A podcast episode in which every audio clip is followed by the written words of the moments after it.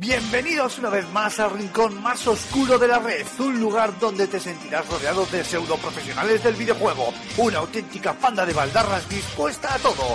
Agárrate los machos porque aquí y ahora comienza Level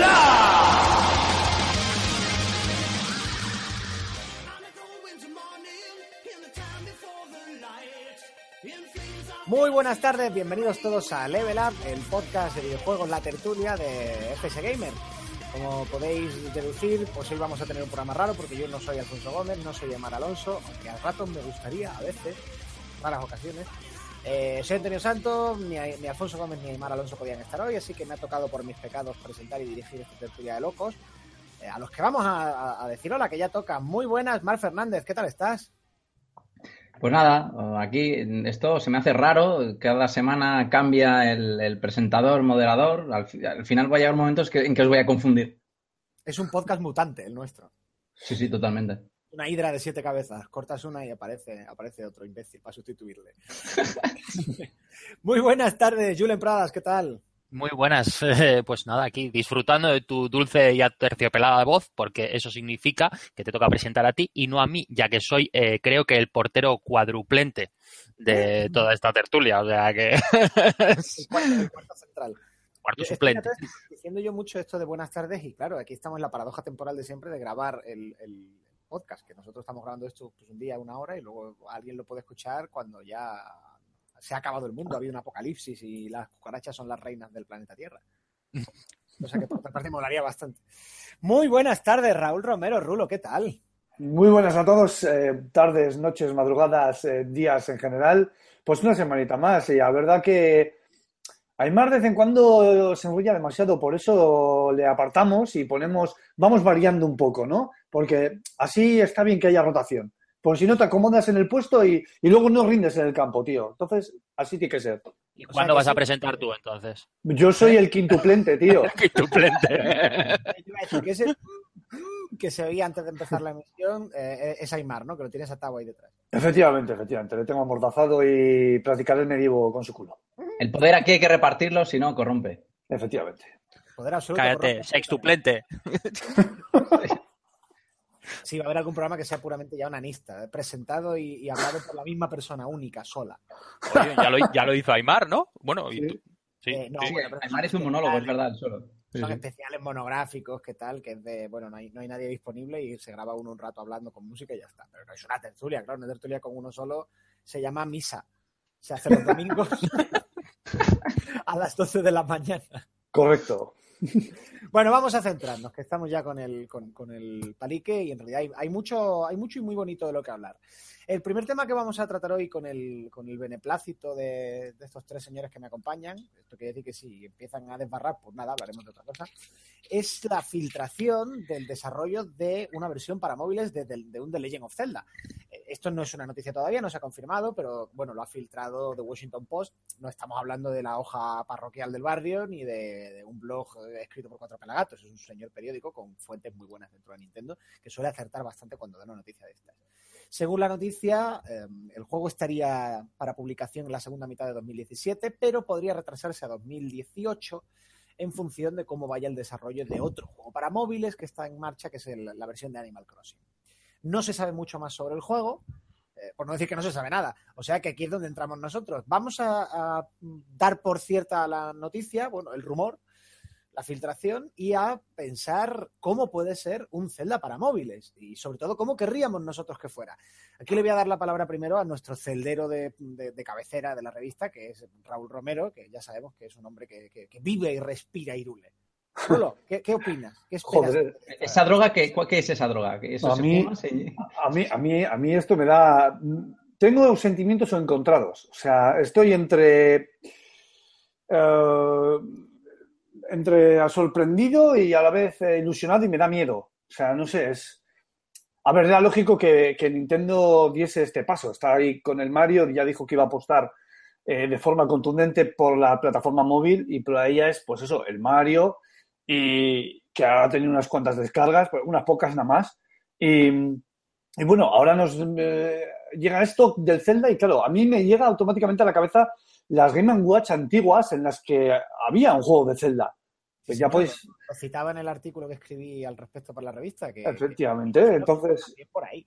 Pero yo me imagino, sí, me imagino que los tiros vayan por ahí, no es una especie de, de minijuego tiro con arco como ya hubo en Wii o yo que sé, o algo de montar a caballos muy sencillo, porque claro, ¿cómo encajas tú un mundo tan vasto como es el de Irule en, en un móvil, en algo tan encorsetado como, como un móvil? Y cuando digo encorsetado me refiero a los controles.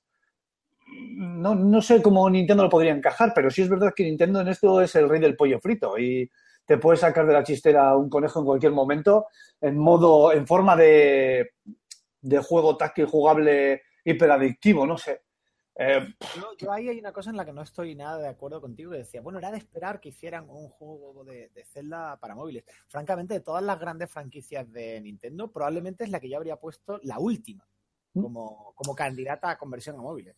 No sé, pero igual es, al ser la más representativa junto con, junto con Mario y al apostar de esta manera tan fuerte, pues eh, a mí me pareció normal que metiese el Zelda. Lo que me parece normal, o sea, bueno, no es que no me parezca normal. Lo que no termino de ver es cómo narices lo van a, lo van a hacer. No sé qué vuelta de tuerca pueden llegar a darle. Puede ser una especie de aventura conversacional, en plan rollo Ahora- Siberia. Ahora, ahora hablaremos de eso, ahora hablaremos de eso, pero primero vamos a ver las impresiones del, del resto de, de tertulianos. Marc, ¿qué- ¿cómo lo ves tú? ¿Qué A mí también me ha, me ha sorprendido. Yo es que me esperaba que cuando Nintendo se lanzase eh, al mercado de los móviles, pero con alguna franquicia representativa, sería con Mario. Es que no sé, parece que da mucho más eh, que hacer, o te, te ves mucho más un Mario antes que un Zelda en un móvil. Sin embargo, luego me acuerdo de juegos como Zelda Phantom Hourglass, que utilizaban el tema de mm, táctil, ¿no? Y, y digo, bueno, pues no, no me, no, ya, ya no lo veo tan extraño. Sí, yo creo que algo así curiosete, un juego pequeñito, pues po- podría, podría ser. Y vamos, yo creo que la gente se iría de cabeza. Ya han visto que hay compañías que han lanzado eh, spin-offs de sus sagas JRPG en móvil y han triunfado, pues yo creo que pues, si Nintendo se lanza con un Zelda que va a triunfar, va a triunfar el doble. Lo que pasa es que quizá hay una diferencia, que un apuntaba Rulo a eso, eh, un spin-off de, yo qué sé, Dragon Quest, de no, aquí vamos a hacer un minijuego de X, eh, basado en el combate de Dragon Quest, pues es una cosa, pero, pero hacerle daño, entre comillas, a, a Zelda, mm, es que te pueden comer. Es que, mira, conociendo a Nintendo, eh, son capaces de hacerte un juego de Zelda y que el protagonista sea Tingle, tío. Bueno, ahora ya digo, ahora hablaremos de lo que podemos tener en la cabeza. ¿A ti qué tal te ha, te ha sentado el anuncio, Julen? Hombre, yo creo que después de Pokémon Go y del Mario Run, eh, Mario después Run. del éxito que ha tenido eh, el, el Zelda de, de Switch, eh, yo creo que es un paso bastante lógico, ¿no? Porque, que, como dice Raúl, son los reyes del pollo frito en esto y, y yo creo que, que pueden montar algo, la verdad, que, que tenga, que tenga buen impacto. No sé, a mí me parece un buen movimiento. Nintendo no se arriesga en estas cosas si no lo tiene tan claro, yo creo. O sea que malo no será. Es mi Mm. opinión. Eh, vamos a entrar ya en, el, en lo gordo, en el magro del asunto, que es cómo nos imaginamos que puede ser este juego. Yo creo que podemos descartar con cierta seguridad, viendo cómo han sido hasta ahora las conversiones de, bueno, las conversiones no, la- la- los desembarcos de Nintendo en móvil, que vaya a ser una- un minijuego. Va a ser un Zelda Zelda, ¿no? Yo creo que en eso estaremos todos bastante de acuerdo. Hmm. Sí, a ver, eh, está claro que, que algo con enjundia va a hacer. O sea, no creo que sea algo somero, algo. pff, no sé cómo, ya digo, yo me puedo imaginar varias cosas. Me puedo im- imaginar, ya he dicho antes, hasta una aventura conversacional como Siberia y así. Bueno, Que una, aventura, una aventura gráfica, conversacional es otra cosa. Sí, bueno, Sí. una aventura, una aventura gráfica, vale. Una aventura gráfica. Una Me vez. imagino en un tablet conversacionales para los oyentes más joven, más jóvenes, eran las aventuras de parser de texto de los, de los 70, bueno, no, de los 70, no, de los 80, los 70 todavía, yo creo que no había ninguna, tendría que mirarlo si había alguna de 79, bueno, Zorca a lo mejor. Sí, la que Eh, tienes que ligar con, con Zelda, ¿no? Tienes el link tienes que ligar con Zelda. Claro, claro, es que es- La, la primera aventura conversacional así famosa, igual hay alguna pequeñita previa, es del año, de- del año 77. Eh, Esta aventura era en puro texto, tú entonces decías, quiero, yo qué sé, quiero que mi personaje vaya al- a tal sitio. Pues tú escribías ir a no sé dónde. Em, Decir a Pepito que me dé la bolsa. Y esto tenía un motor que reconocía los verbos y tal, y los sustantivos y respondía en consonancia. Eso es una aventura conversacional. Perdón por el momento abuelo cebolleta. Pues yo antes que una comentera conversacional vería, por ejemplo, un, un beat'em Sí, también. Final Fantasy ha tenido, bueno, uno que era más una mezcla entre beat'em y, y JRPG y, o, algo así, o algo rollo Fire Emblem Heroes, que ha triunfado bastante y se están forrando con, los micropagos. Eso lo veo yo, eso lo veo yo factible, porque, bueno, también me siento autocitarme, pero es que claro, escribí sobre esto hace tres días. Em, el tema es que yo creo que la clave de Zelda, igual que hay juegos que sí que están muy unidos o que sí que identificamos mucho con su mecánica, o sea, Super Mario, pues en general es un plataformas, y cuando vemos otra cosa no pensamos es un Super Mario, sino es un juego con Mario. No sé si me explico con esto. Sí, sí, sí. Igual Zelda no está tan enlazado a las mecánicas como a la estructura narrativa, por así decir, al hecho de ser el viaje del héroe eh, por antonomasia en la industria del videojuego. Quizá eso le hace mejor candidato a adaptarse a otras mecánicas, como hemos visto. Irule Warriors no es un juego de la franquicia de Legend of Zelda, pero no nos ha parecido una marcianada tampoco, ni un experimento muy raro. Quizá por ahí estemos pensando, al decir un juego de Zelda, en la, aventura de acción más o menos típica de la saga y, y estemos mirando en la dirección equivocada. Julen, ¿tú cómo lo ves? Yo bueno, creo que tenéis todos un poco parte de razón. A mí, yo lo que me, me, causa más curiosidad es saber si va a ser un juego de único pago, por ejemplo, de decir, toma, ahí tienes el juego, pagas 10 euros, o, te van a meter micropagos. Eh... Claro, es que yo entiendo también mucho que, que el juego orientado a micropagos va a depender de, de, de, cómo esté enfocado el juego, ¿no? O sea, no sé, si, si montas un juego de lucha, eh, pues puedes meter micropagos para conseguir más personajes o, ropas o mejores equipamientos.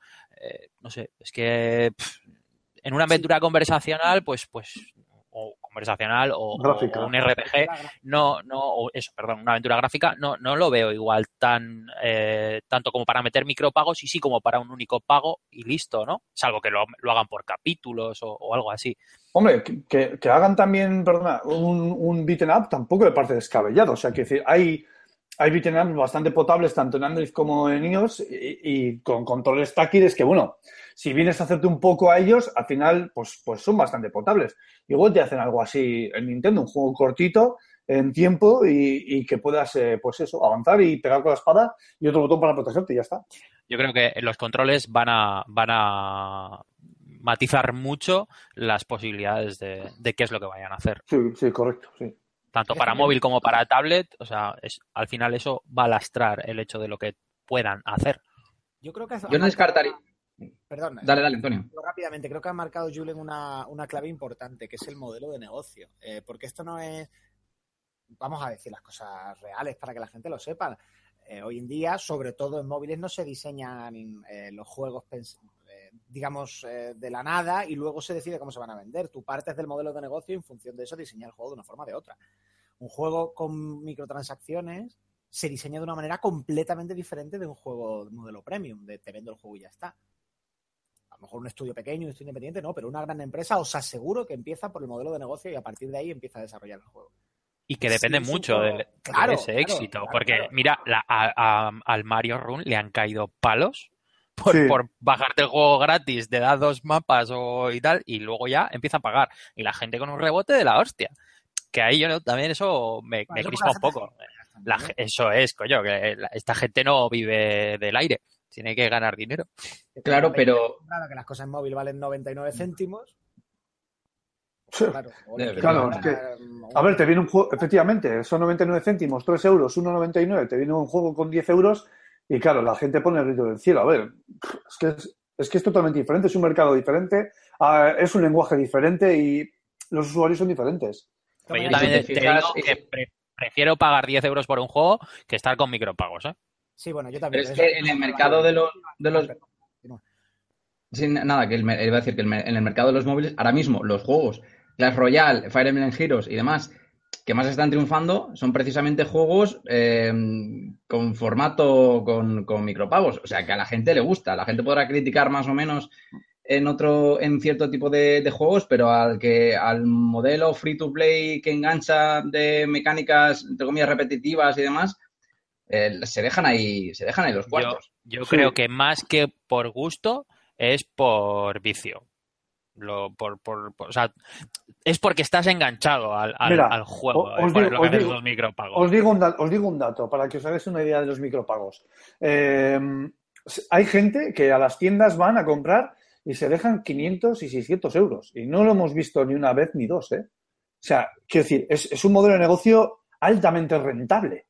Es normal y lógico que pues, se acabe apostando de una forma salvaje y que, como bien decía Antonio, primero se piensen en ese tipo de, de, historias y luego pues eh, se opte por darle pues un sentido a esos micropagos. Bueno, yo creo que, aparte que es que no quiero desviar el debate al tema de que si el modelo de micropago es más o menos perverso, porque aparte creo que ya hemos hablado mucho de esto. Pero mm, hablando de qué tipo de juego puede ser el Zelda para móviles, yo creo, y me parece que en esto también estamos todos bastante de acuerdo, que también podemos descartar bastante que, esté basado en un modelo de, micropagos. Porque igual que, por ejemplo, Pokémon lo acepta muy bien por la propia naturaleza, digamos, de coleccionismo del juego, eh, la estructura más centrada en la narrativa del, monomito, del, del viaje del héroe de Zelda, igual se contradice un poco con esa idea. Una historia es una historia, como no la vendas por capítulos, no puedes hacerlo de otra forma. Y, y vender por capítulos ya no es exactamente un modelo de micropagos. Ya. Bueno, no sé, yo creo que a todos se le puede meter micropagos. O sea, Sí, bueno, sí, sí. es. O sea, es como si piensas en los Sí, micropagos del Assassin's Creed de, de- de- de- de este o de o los que metieron en Deus Ex en su día. sí, sí, sí. Hombre, a ver, parte. Que sí, que, que- evidentemente, eh, siendo Nintendo, yo creo que cuidará mucho el detalle de, de cómo meter esos micropagos en el caso de que los haya, lógicamente. Mm, Sí, sí, está, está- estoy totalmente de acuerdo en ese sentido, sí. Mm. Ahora que, que no sé cuál podría ser el, el tipo de juego al que vayan a... Yo es que me sigo imaginando un título en plan, pues, eh, no sé, en plan tiro con arco, carreras de caballos, un poco de todo. O sea, tú te lo ves como una colección de minijuegos. Pues Sí, sí, sí, yo lo veo así, porque realmente no sé cómo van a meter, cómo pueden llegar a incluir un juego entero con, de principio a fin, con su historia, porque no es como tú bien dices un juego de Mario, que si bien tiene su historia, eh, se reduce a voy a salvar a la princesa y voy a pasar esta fase de A a B y a coger todas las monedas que puedo. En el Zelda no. Oye, y algo, se me, se me- se me está ocurriendo, algo que aproveche los, los amigos de Zelda o así. Pues para, ya, pero eso es peligroso, porque no el 100% de teléfonos tienen NFC. De hecho, Ya, sí. eh, claro, Te reduces a un, a un público no puedes- bastante. Claro, no puedes discriminar, no puedes discriminar. Y creo que a partir del iPhone no sé cuál. No, pero no, el iPhone, No. yo he tenido el iPhone 6 y tiene sistema NFC, pero es solo Capado, para Apple ¿no? Pay. Solo Por eso, eso. es, está capado, es solo por, para eso, Apple te- Pay. por eso te digo, te vas a quitar la cuota de mercado eh, tan No, grande. lo, que lo metes con código o yo qué sé, ¿no? O el rollo o un sea, un hashtag, código BD. un No, código... un código BD. Un código BD, ya está. Sí, no sé. QR. Sí, O pues una sí, extensión del, del Breath of the Wild, no sé. Un poco algo No, que... eso, eh, me que parece inter- eso me parece interesante. Que haya sinergia entre el juego que vayan a sacar para móviles y el Breath of the Wild. Que podemos desbloquear algún tipo de cosa si lo desbloqueamos o llegamos o hacemos algo en el móvil. Eso me parece interesante. No, no sab- no sabría cómo. Se habría filtrado ya eso. Sí, ¿no? Sí, en el código del, del Zelda, No, del ya- Breath of the Wild o... Yo creo que no ya por el código, porque habría en algún sitio una puerta por abrir o un hueco tal y alguien diría, ¿y esto para qué es? Ya. Bueno, pero a lo mejor es como lo de los amigos, que en el Breath of the Wild te caían cofres del cielo, ¿no? O sea, eso no hace falta que Sí. esté en ningún... Sí, sí, en- sí, sí. no, sí. no- no hace falta que sea una puerta o algo así, sino que te aparecen cosas de la nada y ya está. Metiendo un código en un parche, yo qué sé. Hombre, soy el único, lo ha mencionado Rulo antes, eh, no sé si os acordáis o si la conocisteis en su día, la, la Game Watch de Zelda. Sí, joder. Yo la tuve. Eh, yo, yo no la tuve, la tuvo un afortunado compañero del colegio. Y la vendí. Qué tonto fui, macho. Porque eso ahora es... Uf, qué tonto. Yo, yo tengo algunas Game Watch, pero esa en concreto es que era inencontrable. O sea, yo este Pues- chico, en, en Málaga, quiero decir, yo no sé en, en otras ciudades, pero en Málaga era muy difícil de encontrar. La- las otras que tenía yo las tenían en las típicas tiendas de los 20 duros. Pero Sí. aquella Zelda no, no, era, no era común. Para quien no la conozca, pues era un juego de.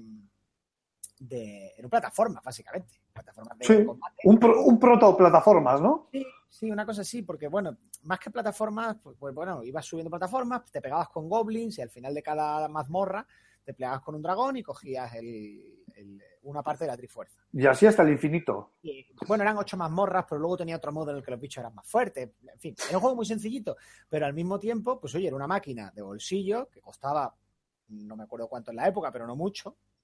No, no, no 500 costaba, no. Sí, no, sí, mil, mil quinientas, por ahí María, sí. Da igual, pues como si ahora costara 20 o 30 euros. Sí, sí. más o menos. Eh, y que tenía pues un videojuego sencillo, pero, pero un videojuego. Eh, y quizá por ahí pueda ir la cosa. Es decir, ambientación Zelda, protagonista Link, o, o, bueno, cualquier otro personaje del mundo, eh, pero más centrado en la acción, sin una historia muy clara. Sí, donde lo importante era el timing de tu muñeco con, para, a la hora de defenderte de los golpes y atacar. Porque además es un modelo que te permite evitar los controles virtuales, que son un horror que es infumable. Claro, claro, claro. Es que ese es el gran hándicap, que ese es el gran escollo al que Nintendo se tiene que enfrentar. O sea, hay muchos juegos eh, largos, profundos, de, Game, de Gameloft y, algunos, y alguna otra desarrolladora, pero que la caga precisamente en el control. Porque pasar las largas horas de juego en un móvil con estos controles fuera, aparte de, de, de cómo se acaba mermando la batería, es insostenible. Se te cansan los pulgares, se te acaban resbalando, te, no, no pulsas en el momento preciso, hay muchos botones, o sea, no, no sé. Yo comentaba en el artículo, eh, joder, hoy me paso el día citando, me parezco... Dragó, te pareces a Dragó, tío. Pareces un profesor de, de, de facultad, tío, de mi, de mi facultad. Ahí lo explico mucho más profundamente. Que si lo planteas como pues una perspectiva cenital o así, como, como es el, la Link to the Past, eh, puedes hacer control que sea pues, pulso en una dirección, el muñecote se mueve hacia allá, y, y, con otro dedo, pues si hago un movimiento, una línea recta, pego un espadazo, y si hago una curva, pues, eh, o sea, si hago una línea recta, pincho, y si hago una curva, corto. Y con eso ya tienes un sistema de control que te aguanta perfectamente. De hecho, hay juegos de. Creo que, creo que los celdas de, mm, de DS ninguno tiene ese esquema de control, pero sí hay algún juego de DS, recuerdo uno de Dragon Ball, que tiene un sistema de control así, que tú vas apuntando en, una dirección. Mira, eh, Sí, ahora, ahora me viene a la cabeza, por ejemplo, un símil bastante sim similar, la redundancia, de, del Zelda que podría ser para, para, dispositivos móviles. El Ocean Horn es un juego nacido en dispositivos móviles, es un juego muy potable, con un esquema muy parecido a un Zelda, y los controles son táctiles. La gracia que tiene este juego podría ser perfectamente que, que lo es, que cada vez que hay un enemigo, eh, pues la, el juego detecta qué enemigo está más cerca y se encara automáticamente a ese enemigo, con lo que nos tenemos que evitar, por ejemplo, posicionar la cámara. Lo iba a citar ahora precisamente porque algunas personas me lo han mencionado por, por redes sí, yo, sociales. Yo lo he jugado al Ocean Horn, lo, lo, jugué en móviles y lo he jugado en alguna otra plataforma y es un auténtico juegazo. Y me ha venido a la mente porque ahora mismo tengo delante de mí el tráiler de la segunda parte que no tiene nada que ver en cuanto a puesta en escena de la primera. Ahora sí es un juego más, eh, más Zelda de toda la vida, con la perspectiva detrás, no como el anterior, que era un poco más cenital desde arriba. Ya, lo que pasa es que eh, yo no sé hasta qué punto ese juego ha tenido éxito como para que Nintendo se arriesgue a exponer a Zelda a, a un posible fracaso. Porque, pues no por sé. ejemplo, lo que estoy diciendo es un juego muy pequeñito, de sesiones cortas, que se adapta al, al modelo de uso de un iPad. Ya sabéis lo que opino yo, que quien Quiero decir, quien juega un iPad no juega como, como se juega una consola. Tú no te vas a, a echar partidas de tres horas. ¿Qué va, qué el va? original y la copia te vas a quedar con el original. Es decir, si tú quieres echarle tres horas a un Zelda, no lo vas a hacer en un iPad. Eso es. Lo vas a Eso hacer es- en la No, porque puedes acabar hemipléjico, pero total, vamos. Claro, o sea, las cervicales te tienes que ponerlas de un perro. Salvo que implementen control eh, físico con los mandos MIFI en caso de iOS y con cualquier otro mando Bluetooth. Pero eso ya no es jugar en una tablet, tío. O sea, No, eso primero. Pero No sé, y aparte de eso, que tú sacar un juego de móviles por X euros y decirle a la gente para jugar a esto te tienes que comprar un mando, volvemos a lo mismo. Para eso te compras una consola. O sea, el que quiere hacer eso ya tiene una consola. sí. Sí, efectivamente. O una, hoy en día con una Switch lo, una Switch lo tienes a huevo. Pero Claro. de todas maneras, yo creo que eh, al final, eh, para, para jugar así, como dice Antonio, te compras una consola. Yo creo que lo que se busca en un juego de móvil es poder echar la partida en el autobús o mientras esperas al metro, o ese, ese tipo de, de, de poder echar una partida rápida. Entonces, no sé hasta qué Claro. punto te pueden hacer un juego extenso como un Zelda que digas, no, es que igual la historia me dura cinco horas. O como Raúl en el baño. de- Efectivamente. de game designer, ¿sabes? Imagínate un universo paralelo, yo lo plantearía como lo que decimos de un juego más de acción, eh, de resolver, eh, de, de atravesar mazmorras sin mucho argumento, con mazmorras procedurales. Hmm. Un pool de, de que diseñen, yo qué sé, 100 puzzles. Y en cada mazmorra son X pantallas de combate y un puzzle. Cada mazmorra distinta. Y luego vas sacando puzzles como actualizaciones. Que mira, ahí por ejemplo puedes vender paquetes de puzzles. Sí. Una especie de Mario Maker o así, o sea, que te refieres a eso. Mario, cosas así. Y mira, ahí tienes sesiones cortas, cada mazmorra que tarda en hacerse 10-15 minutos. Como son procedurales, eh, tienes mucha variedad, puedes jugar durante bastantes horas para justificar la compra y tienes hasta un hueco si quieres para ampliar con más contenidos con, con microtransacciones. Sí, no me Eso es parece lo que yo plantearía si fuera yo el diseñador del juego. No sé, de todas maneras yo creo que si se ha filtrado o, o- o si esto tiene mm, base mm, sólida, como, como habéis dicho al principio, eh, yo creo que no tardarán en, en dar más información. ¿eh? Porque una vez que se te ha filtrado la noticia ya, yo qué sé. Bueno, es que el E3 lo tienen, a, lo tienen a huevo el E3 ya para anunciarlo, o sea que... Es No, que- pero no hacen E3, hacen su, su, su Sí, bueno. Nintendo Direct, ¿no? Sí, sí, sí, pero vale, Sí. ya me entiendes, su conferencia. es un Nintendo Treehouse, pero vamos, durante el E3. Ya me da igual dónde lo haga cada uno. Eso Y, es. de- y después de esto, eh, pachincos de Zelda. Para Si no, si no los hay ya, o sea, Hombre, los hay de Caballeros del Zodiaco, tío. ¿No los va a ver de Zelda? No y de. Silent Hill, y de Silent Hill, y, va, sí, Pero es efectivamente. que de- también, ojo, ¿eh? porque decir, no, porque tal, si ya se te ha filtrado la noticia, pues ya no te queda otra que anunciarlo. A Nintendo se la suda todo muchísimo, ¿eh? Sí, También. Nintendo va por libre, efectivamente, sí. Para eso son un poco Apple, me la bufa. ¿no? Ni confirmo ni desmiento rumores y yo digo las cosas cuando me apetece a mí. Hmm, Sí, sí. Ahora, sí, sí. Lo, lo tengo que decir, ¿eh? Lo- lo- es que yo creo que, que no he estado en la tertulia en la que se hayan comentado estas cosas. ¿Os acordáis cuando hablábamos en el programa, en la época peor de Wii U? Ah, pues Nintendo está fatal, esto y lo otro. Y decía, Nintendo, el día que le dé la gana, pone el cazo y se harta de ganar millones otra vez. ¿Qué es lo que está haciendo? ¿Qué ha, es- ¿qué ha pasado? Ah, pues porque tienen las mejores propiedades intelectuales de la historia de los videojuegos y en el momento en que han querido sacar dinero, pues la han liberado poquito a poco a móviles y ya está. Y eso sin contar el éxito de Switch. Ya que está siendo una auténtica barbaridad, se está agotando, o sea, es- Pero Bueno, habrá que ver cuánto, si eso se mantiene en el tiempo. sí, que, ah, sí, sí, sí. Depende de los juegos que vayan sacando. Claro, Wii fue un exitazo porque aparte de que se vendió muy bien al principio, se siguió vendiendo durante mucho tiempo, aunque con sus luces y sombras, porque es verdad que vendieron muchas consolas pero pocos juegos, que era que aquello era un trivial interactivo. Hmm, A la Sí, gente lo tenía en el salón con los tres juegos, con los tres party games y no se compraba nada más, pero bueno, desde el punto de vista de la venta de consolas fue un exitazo. Hmm, sí, así es, efectivamente. Bueno, chicos, pues si no, si eh, yo creo que ya el que quiera añadir algo que hable ahora o calle para siempre, y si no cambiamos de tema, ¿alguna reflexión final? No, yo, yo creo que está todo puesto sobre, sobre la mesa. No mientas, Además- Raúl, que tú lo que quieres es que tarde poco. Eso es lo que te... Joder, macho, es que al final no me, si es que no me da la vida para tanto. Es que no me da, es que es así, claro, no, no, no me da, no me da, no me da. Bueno, pues entonces con esto vamos a hacer una pequeña pausita musical. eh, desintoxicamos un poco, oxigenamos, cogemos fuerzas y continuamos con el siguiente tema, que va a ser realidad virtual y Farpoint. Nos quedamos escuchando Handle with Care de los Traveling Wilburys, un supergrupo que reunió a George Harrison, Bob Dylan, Tom Petty, Roy Orbison y Jeff Lynne. Menuda banda para este pedazo de canción. Hasta ahora.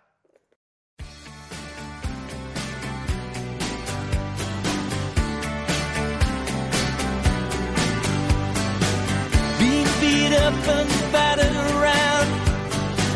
Being sent up and I've been shut down.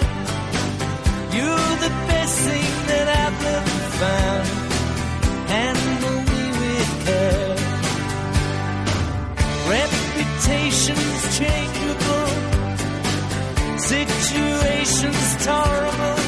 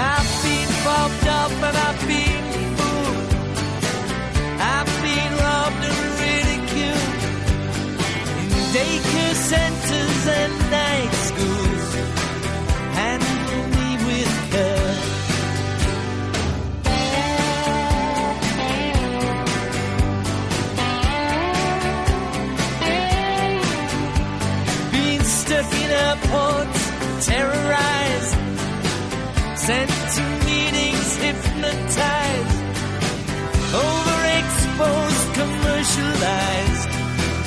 Handle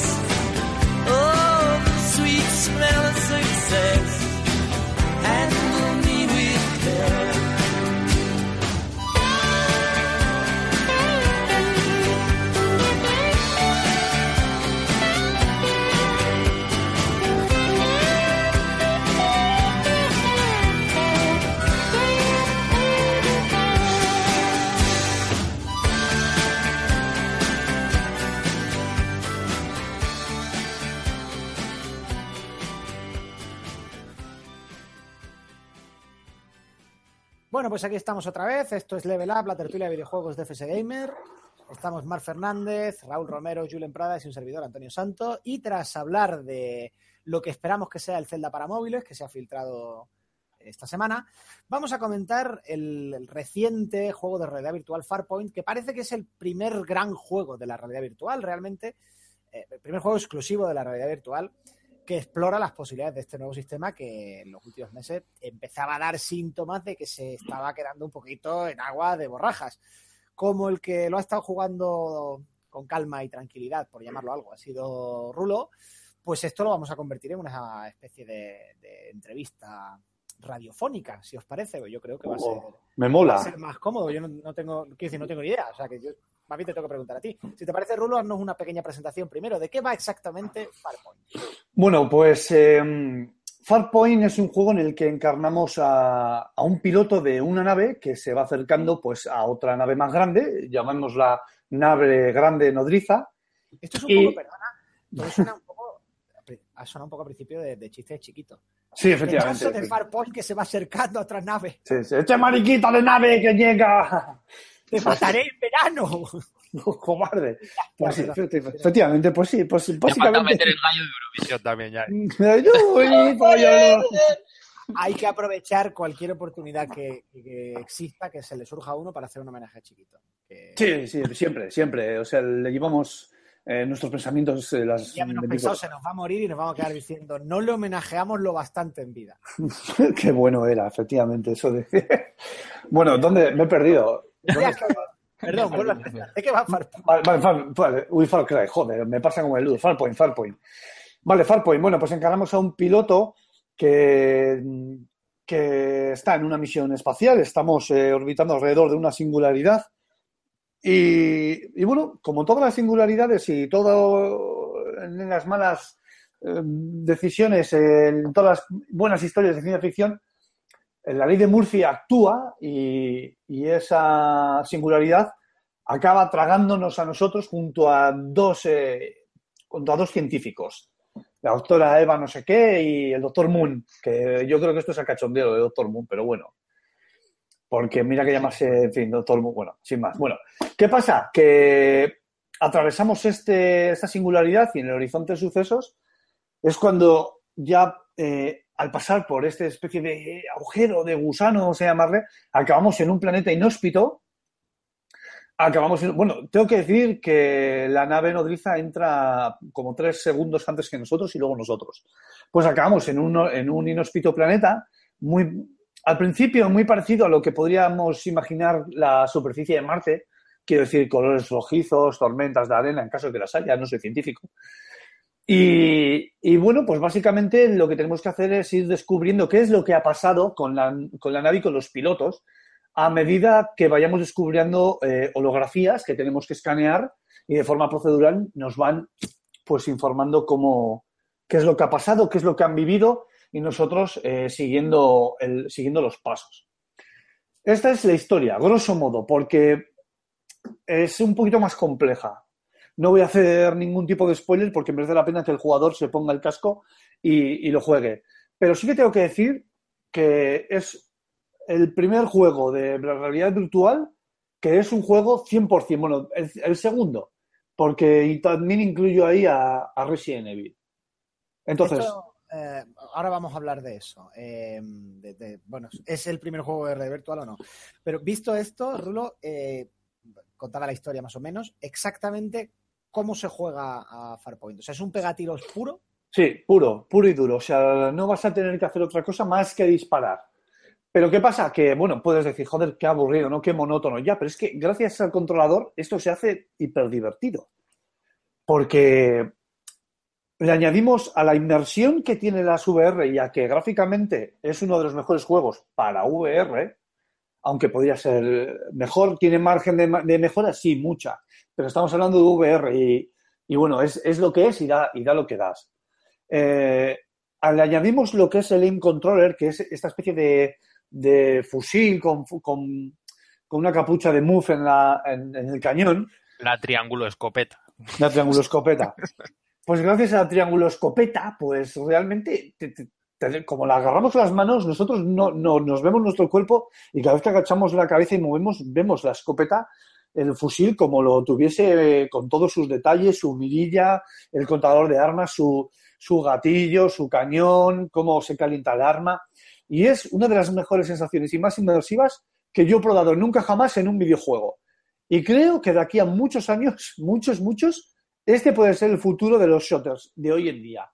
Porque me estoy imaginando un Call of Duty, o sea, pesos gordos de la industria de los shooters, o sea, de, de lo que es los shooters puro y duro, y me lo estoy imaginando en VR de esta manera y con la escopeta triángulo, y tengo que decir que ganaría, pero muchísimo, pero muchísimo. Porque es que además el control está implementado de tal manera que no marea, no existe la cinetosis. O sea, no es algo subjetivo, no existe. ¿Se puede, se puede jugar eh, sin esta escopeta? Sí, sí, sí se puede, sí se puede. Lo que pasa es que los controles son bastante más engorrosos. Sigues sin marear, pero es un poquito más ortopédico, ¿no? O sea, una de las grandes bazas que tienen los shooters es la agilidad de movimientos, el que te puedas eh, en una escaramuza mover para apretarte, el que puedas girar rápido. Esto aquí no lo tenemos, porque los giros, o sea, no giramos con la cabeza. Nosotros tenemos con el stick izquierdo en la triángulo escopeta y hacemos adelante, atrás, izquierda y derecha en un, en un eh, ángulo, o sea, en un eje totalmente adelante, atrás, izquierda, derecha, vaya, y con el stick derecho tenemos varias configuraciones. O tenemos el movimiento suave, que es el movimiento libre de cualquier juego no VR y que ese sí que genera cinetosis, mareos. O tenemos el movimiento eh, de saltitos de 30 en 30 grados, que este es el lenguaje que habla la realidad virtual, porque ese no genera para nada. Y sí que es verdad que le quita eh, agilidad al título a la hora de jugar y moverte, pero es, es- es- te acabas hallando, o sea, te acabas acostumbrando mucho, eh, sabes cuándo tienes que hacer el toque y el saltito de los 30 grados y moverte con el izquierdo para poder parapetarte. Gracias a que es VR que jugamos con los volúmenes, podemos asomarnos sin necesidad de, de utilizar un movimiento para ello, para asomarte más de la cuenta, y eso le da profundidad al, al juego. Y sobre todo porque los, es un juego durito. No os penséis que por ser un juego VR es una experiencia. O sea, se muere, se muere muchas veces. Y dependiendo de cómo gestiones el armamento y sobre todo cómo pivotes entre armas, eh, desempeñar tu empresa te va a resultar más o menos difícil. Porque además hay diferentes eh, tipos de munición. Tienes la primaria y la secundaria. Y eso está muy bien, porque cuando el juego, tú estás jugando y llevas ya X tiempo, pasas la primera fase, que la primera fase, los primeros compases pueden llegar a llevar equívocos, porque incluso resultan eh, tediosos, ¿no? Porque siempre es el mismo tipo de paisaje, que está muy bien, porque ver una tormenta a lo lejos con unos truenos, cómo se generan eh, a la vez que sopla el viento delante de ti y ves a poco más de, me- de- de medio metro, genera frustración y gracias a las VR más todavía. Y eso está muy bien, esos efectos. El juego, el título juega muy bien con, con el audio 3D, pero muy, muy bien. Se puede escuchar los chasquidos de los arácnidos, porque esta es otra de las de los puntos fuertes que tiene el juego, que es una convergencia muy buena para mí entre Starship Troopers eh, e Interestelar. Bueno, va, déjate, déjate algún tema que también digo yo que Vale, Julen- vale, vale. Julen y- Que voy, que voy. preguntarte, os cedo la palabra. Eh, Disparad a Yo, yo, yo tengo una preguntilla. Eh, me parece que es un mando muy el estilo Move que había en Play 3, ¿no? Por Sí. la bolita y tal. Es un Eh, bug, yo es un. Te- tengo, tengo el recuerdo de que la, el, el apuntado de, de los Move eh, tenía como un poco de, de lag, un poco de retardo. No, no sé si esto sigue Sí, a ver. pasando. No, eh, sí que es verdad que tiene un lag, pero, pero es mínimo. O sea, quiero decir, a mí no me ha fastidiado. Quiero decir, no, no, no ha habido ninguna vez que haya muerto y haya dicho mierda, ¿sabes? He apuntado mal. ¿Y sabes por qué? Casi no hay lag. O sea, bueno, casi me atrevería a decir que no hay directamente. Porque tú te puedes levantar el fusil y ponértelo al hombro, apoyártelo al hombro y mirar con el ojo cerrado, con el ojo izquierdo cerrado y por el derecho mirar la mirilla y entonces apuntas exactamente a escala 1-1. Entonces no existe el lag. Y Claro, esto es, es que súper esto, útil. esto no, esto, este tipo de juegos, lógicamente, eh, eran mucho menos avanzados en, en Play 3. Sí, Entonces supongo que también adolecía un poco la, la tecnología de, de esto. sí, Pero efectivamente. quería saber eso, si, si aquí pasaba eso. o sea, No, no, no, que va, que va. Eh, eh, Impulse Gear, que son los que están detrás del desarrollo, eh, lo han sabido hacer muy bien eso. Eh, puedes apuntar a lo bestia con la escopeta, y aquí olvídate del lag, porque la escopeta es eh, el arma tanque por excelencia, tú disparas y como sale eh, un cartucho disperso, pues, pues destruyes todo lo que hay en medio. Y luego tienes armas más cookies y más finas como un sniper, en el que sí que tienes que apuntar mucho más con la mira. Y realmente, o sea, cuando te das cuenta que estás jugando con unas gafas puestas y con una eh, triángulo escopeta que te la acabas apoyando al hombro para incluso entornas giras un poco la cabeza para poder alinearte perfectamente con la mirilla y apuntar y le das a la cabeza donde tú quieres dar exactamente, hostia, eso es gratificante, joder. Eh, Eso tú como jugador dices, joder, te sale la sonrisilla de idiota esa que nos sale a los gamers cuando nos sale una jugada bien. Qué Pues, bueno soy, ¿no?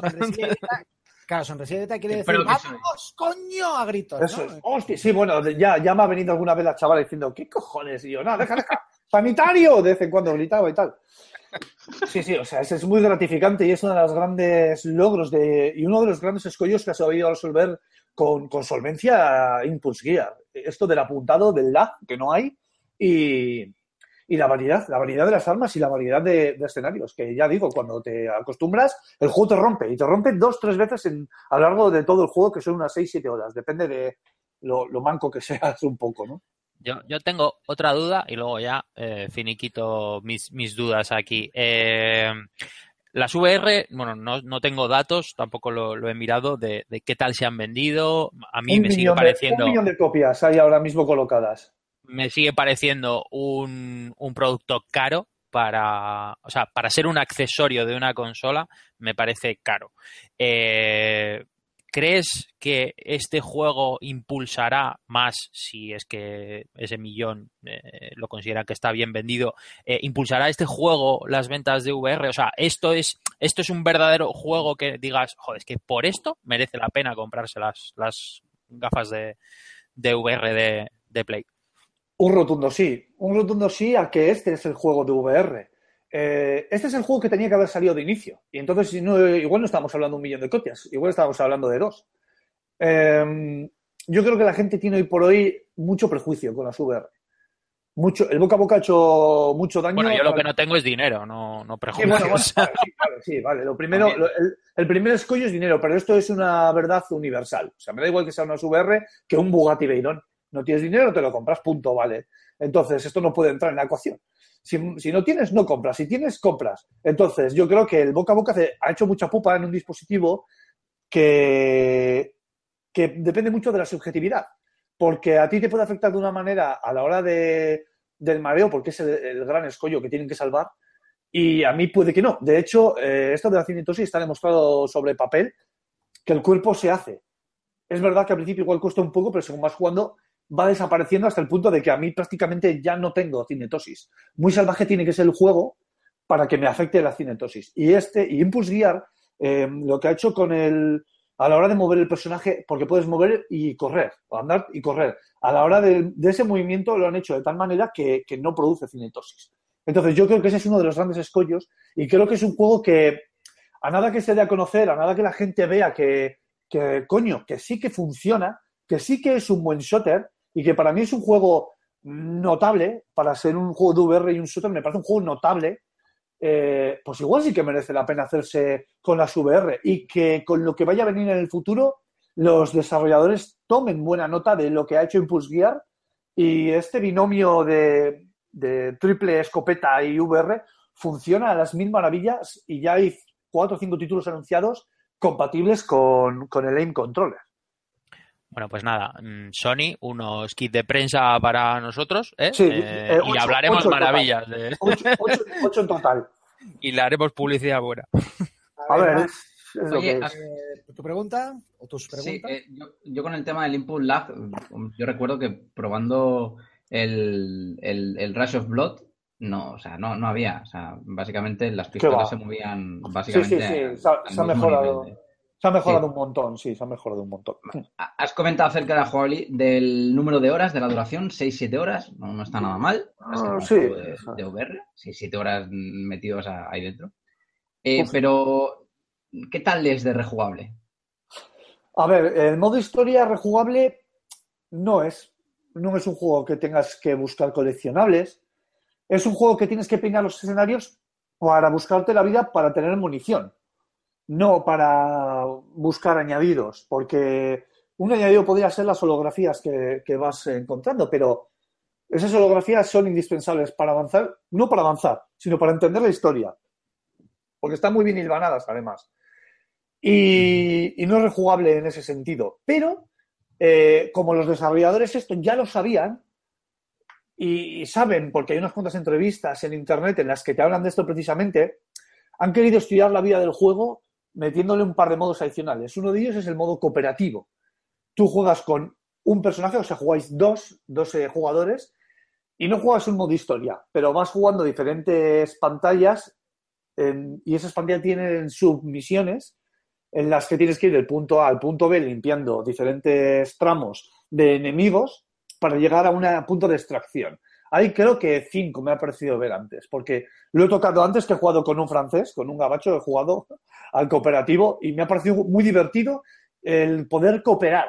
O sea, quiero decir, porque es que además, como el micrófono de las VR funciona perfectamente, te recoge la voz a, la misma, a las mil maravillas porque está incorporado en las gafas, a la hora de él hablarte y tú hablarle a él, es como si le tuvieses. eh, Es, es muy natural, es muy orgánico. Y hay fuego amigo, o sea, quiero decir que puedes recibir algún balazo de tu. Entonces te tienes que coordinar muy bien. eh, los enemigos salen de forma muy inteligente buscándote eh, cómo emboscarte por detrás. Tienes que coordinarte tú para la derecha, tú para la izquierda. Si te matan, él te puede revivir. Entonces, ese modo cooperativo me parece un aliciente muy bueno y muy importante. Y también un modo desafío. Un competitivo aquí sería un punto, ¿eh? Sería un punto y no descarto que a través de DLC lo metan. Porque un competitivo tiene que estar muy bien, porque sí que es verdad que sí que es verdad que te puedes mover, que es un poco raquítico en cuanto a movimiento, en el sentido de los saltitos, pero yo creo que un competitivo puede tener mucho juego. Y aquí sí que depende más de el pulso de la persona a la hora de acertar, cosa que en un videojuego eh, normal no. No depende mucho del pulso, ¿no? Entonces, no, no, no lo sé. Yo creo que mediante un DLC lo pueden incluir. Y el modo desafío son, pues, eh, juegas es un modo contrarreloj. Tú juegas contra el tiempo y tienes que ir desde el punto A al punto B limpiando todo y cuando llegas al punto B se te va sumando un minuto, X tiempo. Y así hasta el final. Entonces puedes acabar la partida o bien muerto o bien porque se te acaba el tiempo. y vas eh, sumando multiplicadores según vas matando enemigos. Y te van saliendo cada vez más oleadas. ¿Te da, Entonces- ¿Te da estadísticas el juego? En plan de número de tiros, eh, ratios de apuntado, aciertos. Sí, pero no, sí, aunque no muy, aunque no muy, muy Detallado. profundos, eso es muy detallado, pero sí te da ciertas estadísticas que, bueno, que para mí es totalmente anecdótico. Marc, ¿más preguntas? Eh, sí, ¿cuánto vale ahora el juego? Al juego creo que está a 49.95 o a 59.95 el juego solo. El juego básico, sin controller, sin eh, triángulo No, escopeta, no, eso es. Y luego sí. con triángulo escopeta lo tienes a 89.95. O sea que tienes el pack, eh, las dos cosas, te lo llevas a, a 90 euros. Pero ahora eh, acaba de salir una, una nueva promoción en la que si te compras las gafas VR, el Farpoint te lo llevas gratis, por la cara. Y si pagas 30 euros más, te llevas el Farpoint y el Aim Controller. Hombre, como La Killer App sí. es la suya. Eh, sí, totalmente. O sea, es el juego que tenía que haber salido desde un inicio para mí. Es el juego que convence a la gente para comprarse un dispositivo. Claro, y es que te demuestra mucho, porque te está demostra- el juego te dice, el, el tracking, el head tracking funciona, eh, los controles por cámara funcionan, te posiciona bien. Eh, es verdad que ya sabéis que las VR por tecnología se, se pivota un poco, ¿no? La cámara respecto a ti. Siempre acaba, ten- se tiende a moverse un poco para, para la izquierda o para la derecha. Pero en ningún momento eh, eso provoca que, que juegues mal, provoca que igual el cuerpo esté mirando para la izquierda en el juego, sin embargo tú estás mirando para adelante. ¿Me explico? O sea, Ah, sí. está bien, te posiciona bien y está muy pulido, muy pulido. Cosa que, por ejemplo, en el Live Valkyrie, el juego de naves este, que es Sí. muy parecido al Star Blood Arena, eso pasa, pasa mucho. Se mueve la, se mueve la pantalla de modo que tú te ves tu cuerpo como está movido eh, hacia la izquierda, sin embargo tú y tu mente está- están mirando para adelante, claramente. Eso aquí no pasa, en absoluto. Y he estado en sesiones de dos horas, dos horas y pico, con el casco puesto que salió con la marca en la cara que parecía que acababa de salir de bucear de hace cinco horas. O sea, tiene, ti- tú tienes un síndrome avatar elegante, ¿no? O Sí, te de- puedo garantizar. Gambo, tío, te, te juro que nunca he experimentado en un videojuego algo como lo he hecho con el Farpoint. No me creéis, de verdad. Eh, tenéis muchos prejuicios en la cabeza, mucha reticencia. Yo O cuando sí, acabes los exámenes tengo- me voy a ir a tu casa a probarlo. Lo que no tenéis es pasta para comprarlo, vale, lo entiendo. O sea, también lo que no somos pobres, sí. Sí, sí, sí. efectivamente. Yo lo que he hecho ha sido... pobres. eh. Yo lo que he hecho ha sido un crowdfunding entre mis colegas a través de WhatsApp y oye, todos han puesto algo y al final no he podido comprarlo por la cara. claro que es lo que se lleva, pero vamos, que para mí el Farpoint ha sido una, una revelación, te lo juro. O sea, yo no me esperaba que iba a ser tan bueno en el sentido de divertido. Que es divertido coger el arma, o sea, la sensación de que la tienes en la mano realmente y el arma también. y, que, y que la levantas, te la apoyas y realmente eh, estás metido en el juego. Luego, claro, la inmersión de mirar para todos lados a la vez que escuchas, pero no ves un arácnido pequeñito que se te tira a la cara, y cuando te digo se te tira a la cara es un- una especie de facehugger, de Hugger o como se pronuncie, los, los de Alien, los chiquititos, los que te van a la cara. Algo así. Ah, claro, Entonces, sí. Sí, se te tira la cara y joder, esos dan unos sustos de puta madre, porque les oyes y no los ves. Y cuando te giras al sonido, le tienes en el aire. Entonces, o respondes rápido con la escopeta a lo que pilles, o, o, se- o te lo comes. Em, decía, preguntaba Julen por el chat interno, a ver quién tiene huevos de definir lo que es una singularidad. Pues, pues mira, te puedo instar a que leas dos libros. Bueno, Wikipedia y... No, uno es el universo en una cáscara de nuez, que solo te vas a encontrar una fórmula que es igual a mc al cuadrado, y lo escribe Stephen Hawking, y luego que te veas los documentales de Carl Sagan y la cuarta dimensión, el tercer acto y toda esta historia. Por si alguien tiene. Tercer acto. O Hipercubo. si alguien tiene curiosidad. La trilogía de. Po- Podrá entender parte de la conversación de, de Rulo cuando hablaba de singularidad y horizonte de sucesos. No, a ver, se explica fácil. fácil- incorrectamente se explica fácil. como Sí, efectivamente. Una metáfora es una mentira que permite entender las cosas. Eh, es una, una singularidad es un, un punto en el espacio-tiempo eh, en el que las reglas del espacio-tiempo ya no aplican. O sea, hay tanta, Eso es. tanta materia, tanta presión, tanto tal, que, que, pues ahí dentro, en, en lo que a lo mejor te parece un centímetro, resulta que hay una cantidad infinita de espacio y de tiempo. Y eso es importante, Vamos. ¿eh? O sea, Vamos, una- una, Un agujero negro. Antonio, No, sí, un el agujero- agujero negro contiene una singularidad, pero no todas las Eso es, singularidades. Eso es. Y esto es importante, ¿eh, Antonio.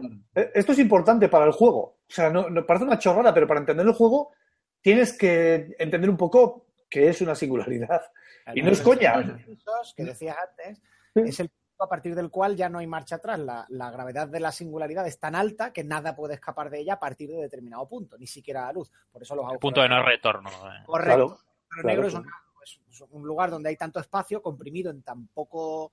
eh, o sea, perdón, tanta masa comprimida en tan poco espacio que colapsa sobre sí misma, provoca una singularidad, es decir, un punto de infinita densidad, que tiene tantísima densidad, que tiene una, una atracción gravitacional muy grande. Es decir, Incluso la luz traga eso, es. Claro, ni siquiera la luz puede escapar de.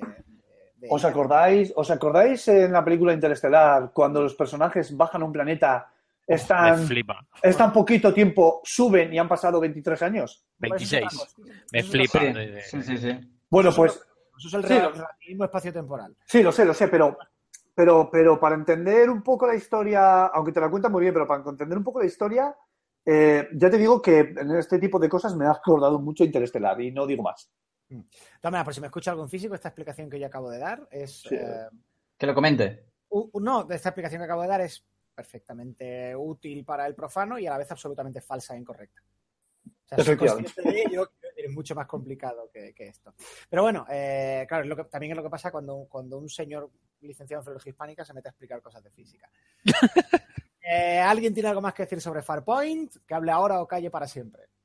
¿Nada? Mutis. Sí, yo sí quería comentaros un tema, muy rápido, perdón, se me ha ido la olla.